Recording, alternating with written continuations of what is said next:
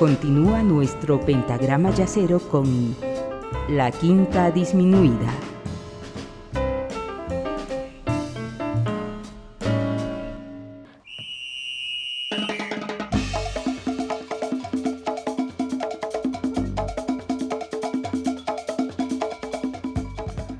En nuestro país, en el lado andino, sobre todo en el carnaval, abundan las manifestaciones a través de la danza, los caporales, la diablada, los morenos, los, los huacatocoris. Con relación a estos últimos, a los huacatocoris, estudios realizados señalan al origen de esta danza como post-hispánico. Los huacatocoris surgieron muchos años atrás como una mofa a las corridas de toros organizadas por los españoles. El huacatocori no es más que una representación burlesca del toro, acompañado de las lecheras, el cusillo y el matador, todos al mando del gilacata. La danza, cuyo significado etimológico es danza de los toros, es también considerada como una ceremonia de siembra donde el toro, ungido con su respectiva vestimenta, iniciaba la primera siembra de la región. Para arrancar esta segunda parte del programa, he elegido a un gran músico de jazz boliviano, para mí el mejor. Claro, pero como es mi amigo, podría parecer que esta opinión no es objetiva.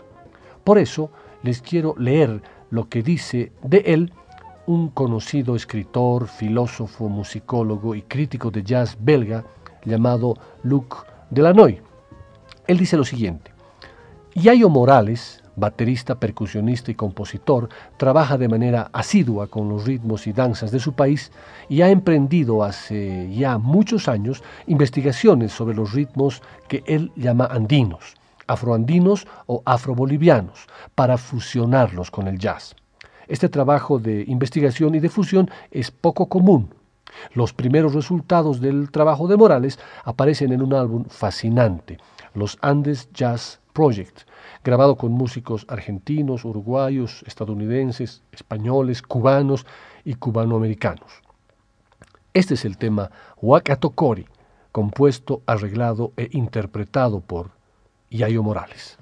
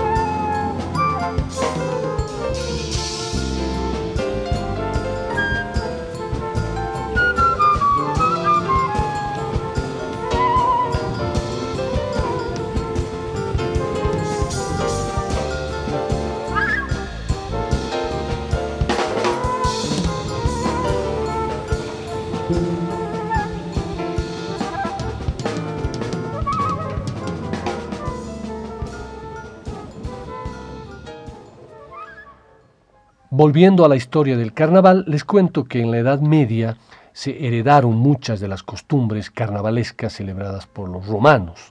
Se podían apreciar combates de confite, carros alegóricos, carreras de caballos y jorobados, así como muchas otras manifestaciones populares enriquecidas con la iluminación de velas. Durante esta época, tan inflexible en ayunos, abstinencias y cuaresmas, y con persecuciones a quienes no respetaban las normas religiosas. Sin embargo, renació el carnaval con nuevas fuerzas, se celebraba con juegos, banquetes, bailes y diversiones en general, con mucha comida y mucha bebida, con el objeto de enfrentar la abstinencia con el cuerpo bien fortalecido y preparado. Se dio origen a la fiesta del asno de los locos o del ciervo, en la que los hombres vestidos con pieles recorrían los campos y penetraban en las casas. Algunos papas clamaron contra el desenfreno con que se celebraba el carnaval. En la España de la época de la conquista ya era costumbre durante el reinado de los reyes católicos disfrazarse en determinados días con el fin de hacer bromas en lugares públicos.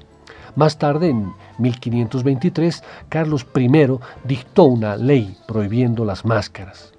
Del mismo modo, Felipe II también las prohibió. Fue Felipe IV quien restauró el esplendor de las máscaras. Después del siguiente tema les contaré a qué responde el uso de las máscaras, pero antes escuchemos a una compositora, pianista y cantante azerbaiyana llamada Aziza Mustafa Zadeh con su tema Carnival.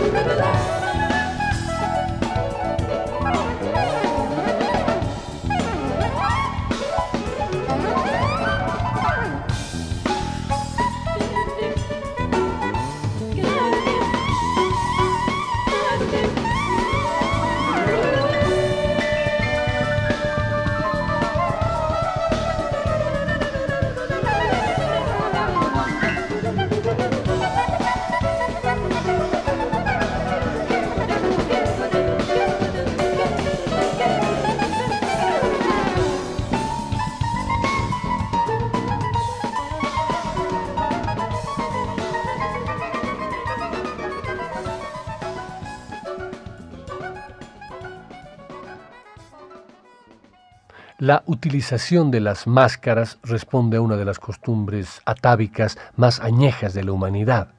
Estudios arqueológicos llevados a cabo en tumbas fenicias han demostrado que esta civilización practicaba la costumbre de utilizar máscaras funerarias. Rastros de máscaras también fueron hallados en antiguas pinturas rupestres. El uso de la máscara comenzó a evolucionar en Roma cuando los actores la incorporaron en los cortejos fúnebres para que se reconociera y recordara el rostro del difunto. A partir de este empleo por parte de actores, la careta fue rápidamente utilizada para diferentes fines. Muy pronto se adoptó su uso en las fiestas saturnales en Roma y se la empezó a usar con carácter festivo, dando origen a la utilización en lo que hoy es el carnaval. Con dichas caretas se comenzaron a realizar escenas burlescas de los ritos sagrados, fueron evolucionando y cambiando sus usos hasta la actualidad, en que es frecuente solamente en las carnes tolendas. Según las diferentes culturas, estos símbolos han variado en sus formas, tamaños, decoración, características, realismo o abstracción. Algunas usadas para cubrir todo el cuerpo, como por ejemplo las enormes piezas del tipo ritual de Oceanía, las de los papúes llegan a medir 6 metros de alto. Muchos pueblos han usado las máscaras y caretas para realizar sus rituales y éstas representaban deidades, seres mitológicos o espíritus malignos o a Dios y al demonio. En cada caso con significados ceremoniales distintos. En el Carnaval de Oruro, acá en Bolivia, se pueden apreciar todo tipo de disfraces y caretas que responden exactamente a esa explicación.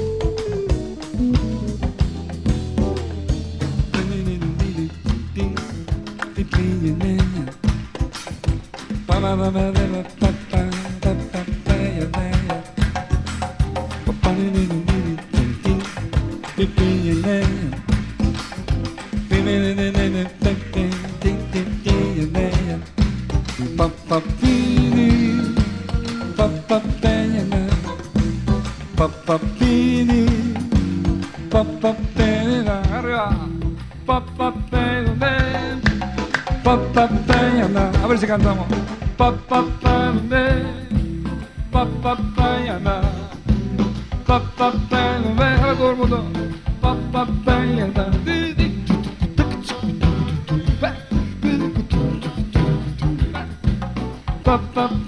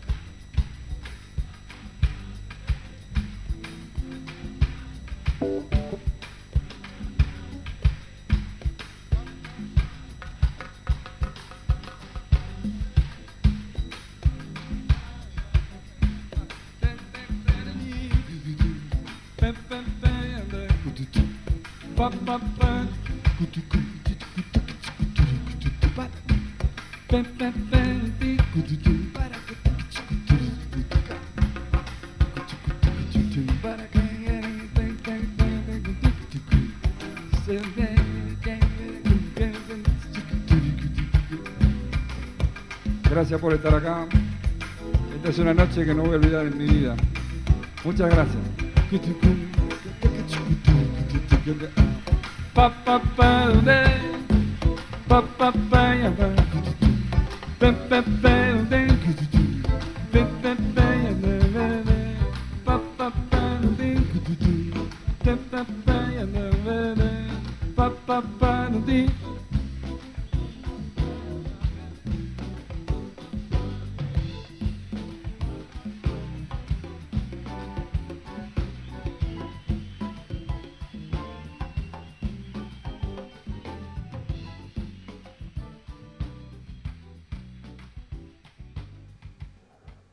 escuchábamos al gran guitarrista, compositor y cantante argentino Luis Salinas en ese candombe.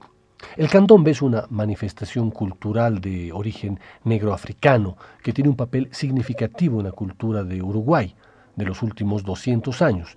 Fue reconocido por la UNESCO como Patrimonio Cultural Inmaterial de la Humanidad. Es una manifestación cultural originada a partir de la llegada de esclavos de África Existen en menor medida manifestaciones propias de candombe en Argentina y Brasil. Si bien el candombe se toca todo el año por las eh, barriadas montevideanas, en febrero se realiza en los barrios Sur y Palermo de Montevideo el desfile de llamadas, competencia que involucra a decenas de comparsas. Cada una está formada por unos 50 percusionistas como mínimo, quienes se complementan con un cuerpo de bailarines y los diversos personajes propios del género.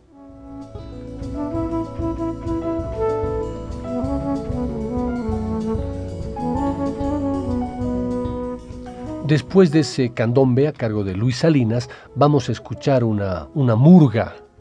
La murga es un género de música popular español, adoptado por varios países. Generalmente se realiza durante alguna festividad como carnaval, fiestas patronales, efemérides de ciudades o eventos deportivos. Es, por un lado, un género teatral y por otro, la denominación que se le da a los conjuntos que lo practican. Es muy popular en Canarias, Uruguay, Argentina, Colombia, Chile, Panamá, Brasil y México donde suele ser interpretada por un coro con el acompañamiento musical de instrumentos de percusión. La palabra murga parece tener su origen en España. Se suele datar el origen del género en 1906, cuando llega al Uruguay un grupo de zarzuela. Algunos de sus componentes formaron una suerte de chirigota. la murga la gatidana para salir a la calle a cantar y pasar la manga, expresión rioplatense que significa pedir dinero ya que no habían podido convocar suficiente público en sus funciones. El aporte al género realizado por los populares grupos orientales lo transforman poco a poco en una inconfundible forma de hacer música, teatro y crítica social y política. Al año siguiente una agrupación del carnaval se autodenominó Murga la Gaditana que se va, para parodiar lo acontecido con los artistas españoles. A partir de ese momento, la palabra murga se empieza a usar para denominar a estos conjuntos, hasta ese momento llamados mascaradas. Esta fue evolucionando en lo que se refiere a música y letras.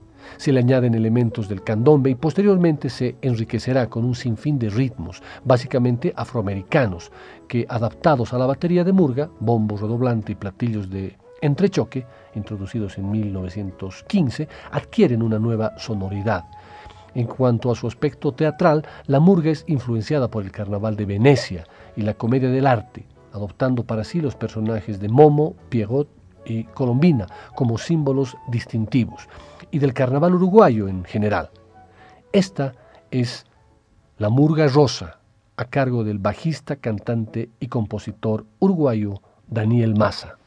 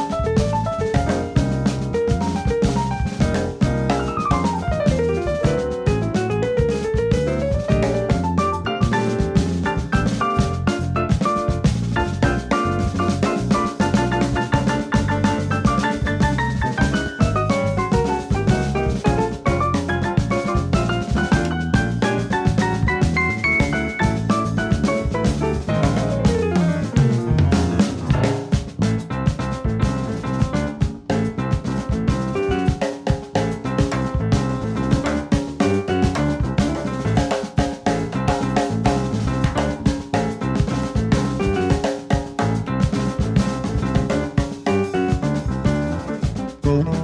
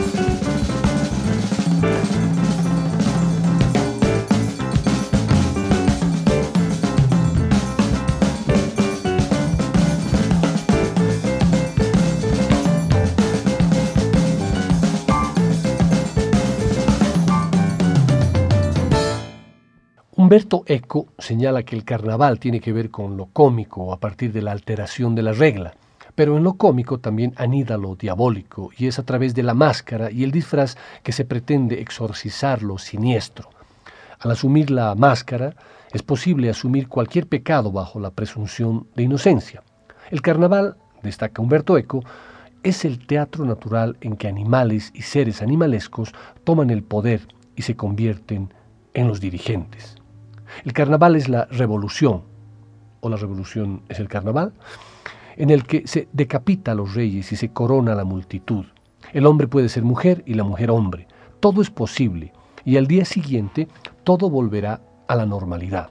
El carnaval puede existir solo como transgresión autorizada. De otra manera, se convierte en una amenaza real. También es Eco quien agudamente observa que aun cuando el carnaval antiguo se encontraba limitado en el tiempo, el moderno se desarrolla en un espacio determinado, acotado a ciertas calles, ciertos lugares definidos, o bien al marco de una pantalla de televisión.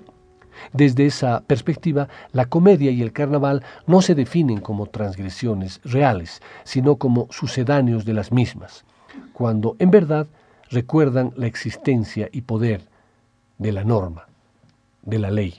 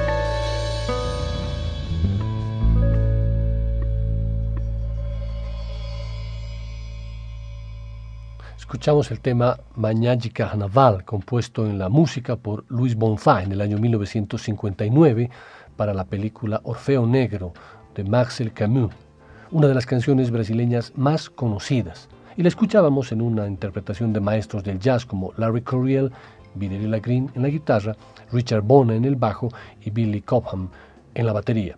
Pero estoy seguro que muchas y muchos quieren escuchar ese tema con la letra, que es hermosísima, es la letra de Antonio María, ese tema cantado. Así que lo vamos a escuchar, ese tema cantado, una versión cortita a cargo del gran John Gilberto.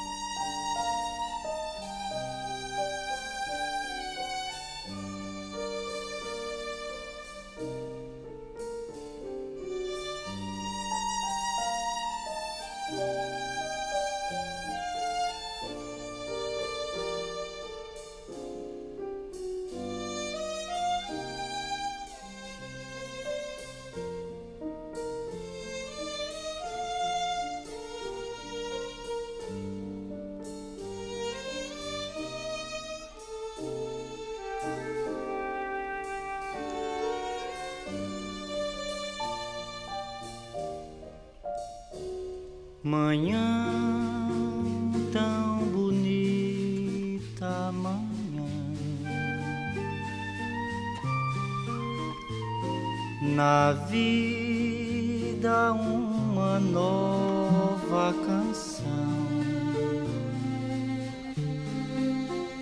cantando só teus olhos, teu riso, tuas mãos,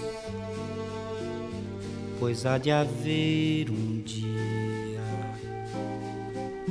em que virás das cordas do meu violão que só teu amor procurou. Vem uma voz dos beijos perdidos nos lábios teus. Canta o meu coração, alegria voltou, tão feliz amanhã deste amor.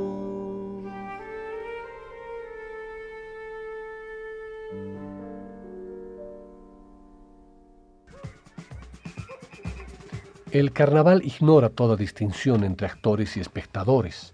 También ignora la escena, incluso en su forma embrionaria, ya que una escena destruiría el carnaval. E inversamente, la destrucción del escenario destruiría el espectáculo teatral. Los espectadores no asisten al carnaval, sino que lo viven, ya que el carnaval está hecho para todo el pueblo. La confrontación carnaval-teatro se cifra en el distanciamiento físico de los participantes. En general, la práctica teatral eh, establece fronteras rígidas entre actores y público y organiza el espacio evitando cualquier tipo de contacto. Se ubica entonces en franca oposición al carnaval, que colapsa las fronteras prescritas por la cultura oficial y propicia una modalidad participativa, anulando la distancia física entre los sujetos. Carnaval,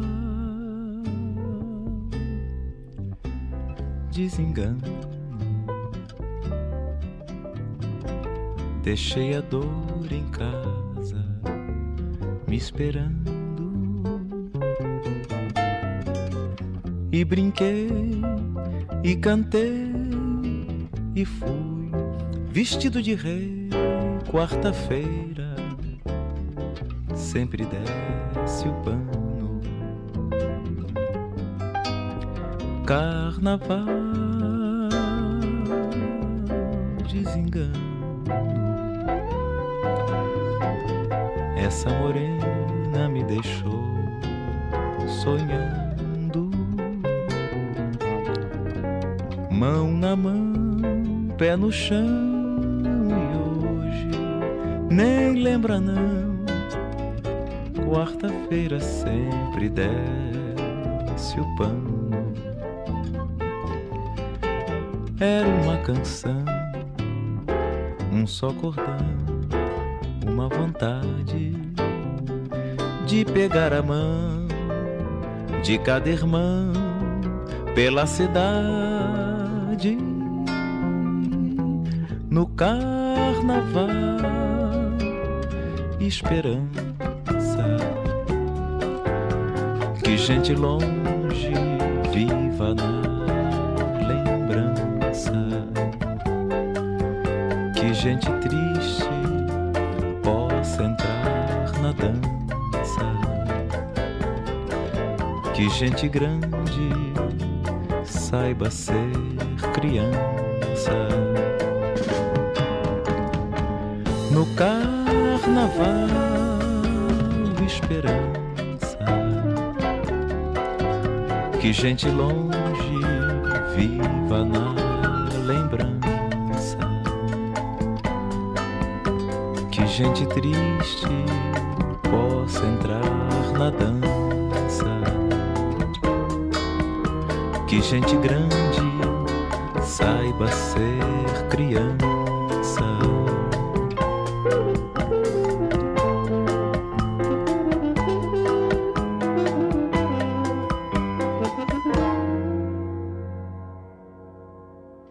Escuchábamos el tema Sonho de Carnaval, compuesto por Chico Buarque e interpretado por Paulinho da Viola. Ahora bien, Acercándonos al final del programa y después de todo el análisis que estamos haciendo, ¿ustedes podrían establecer algunos paralelos entre el jazz y el carnaval? Seguro que sí. Como todos sabemos, el carnaval no es uno y el mismo en Niza que en Oruro, en Venecia que en Río, en Nueva Orleans que en Montevideo.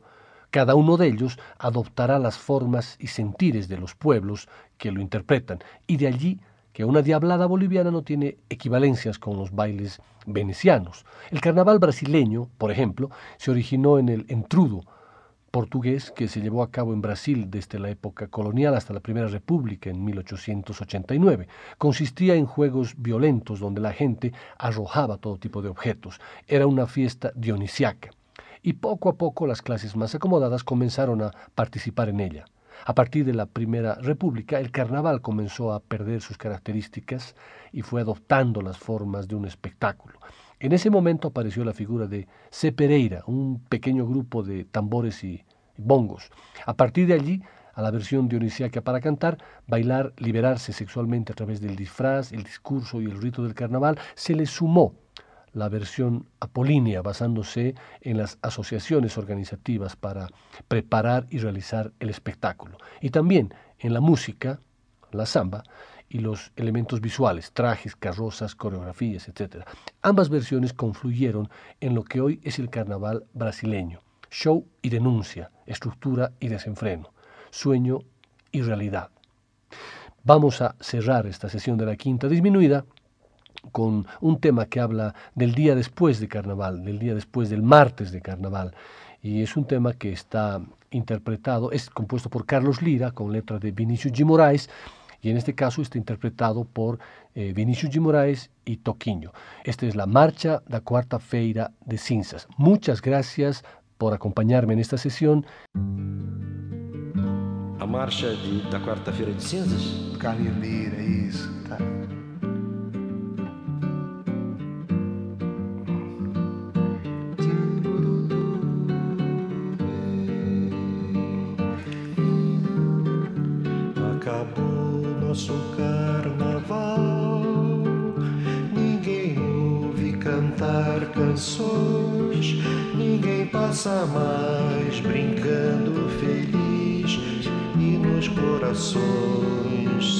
Saudades e cinzas foi o que restou.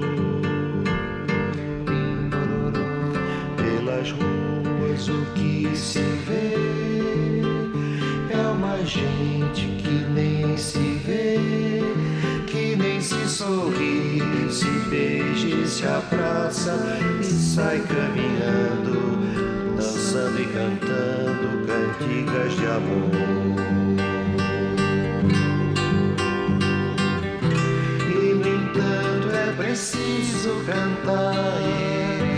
Mas que nunca é preciso cantar.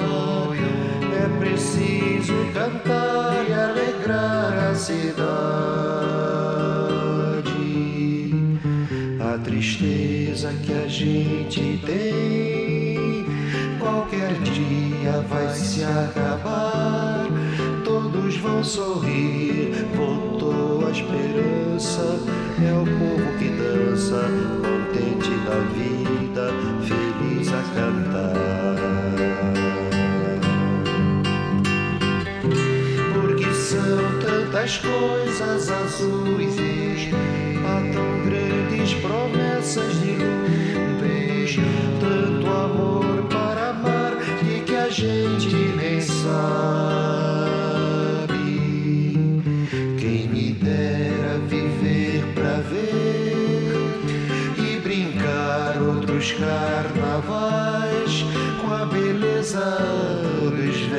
carnavais, que marchas tão lindas e o povo cantando seu canto de paz, seu canto de paz,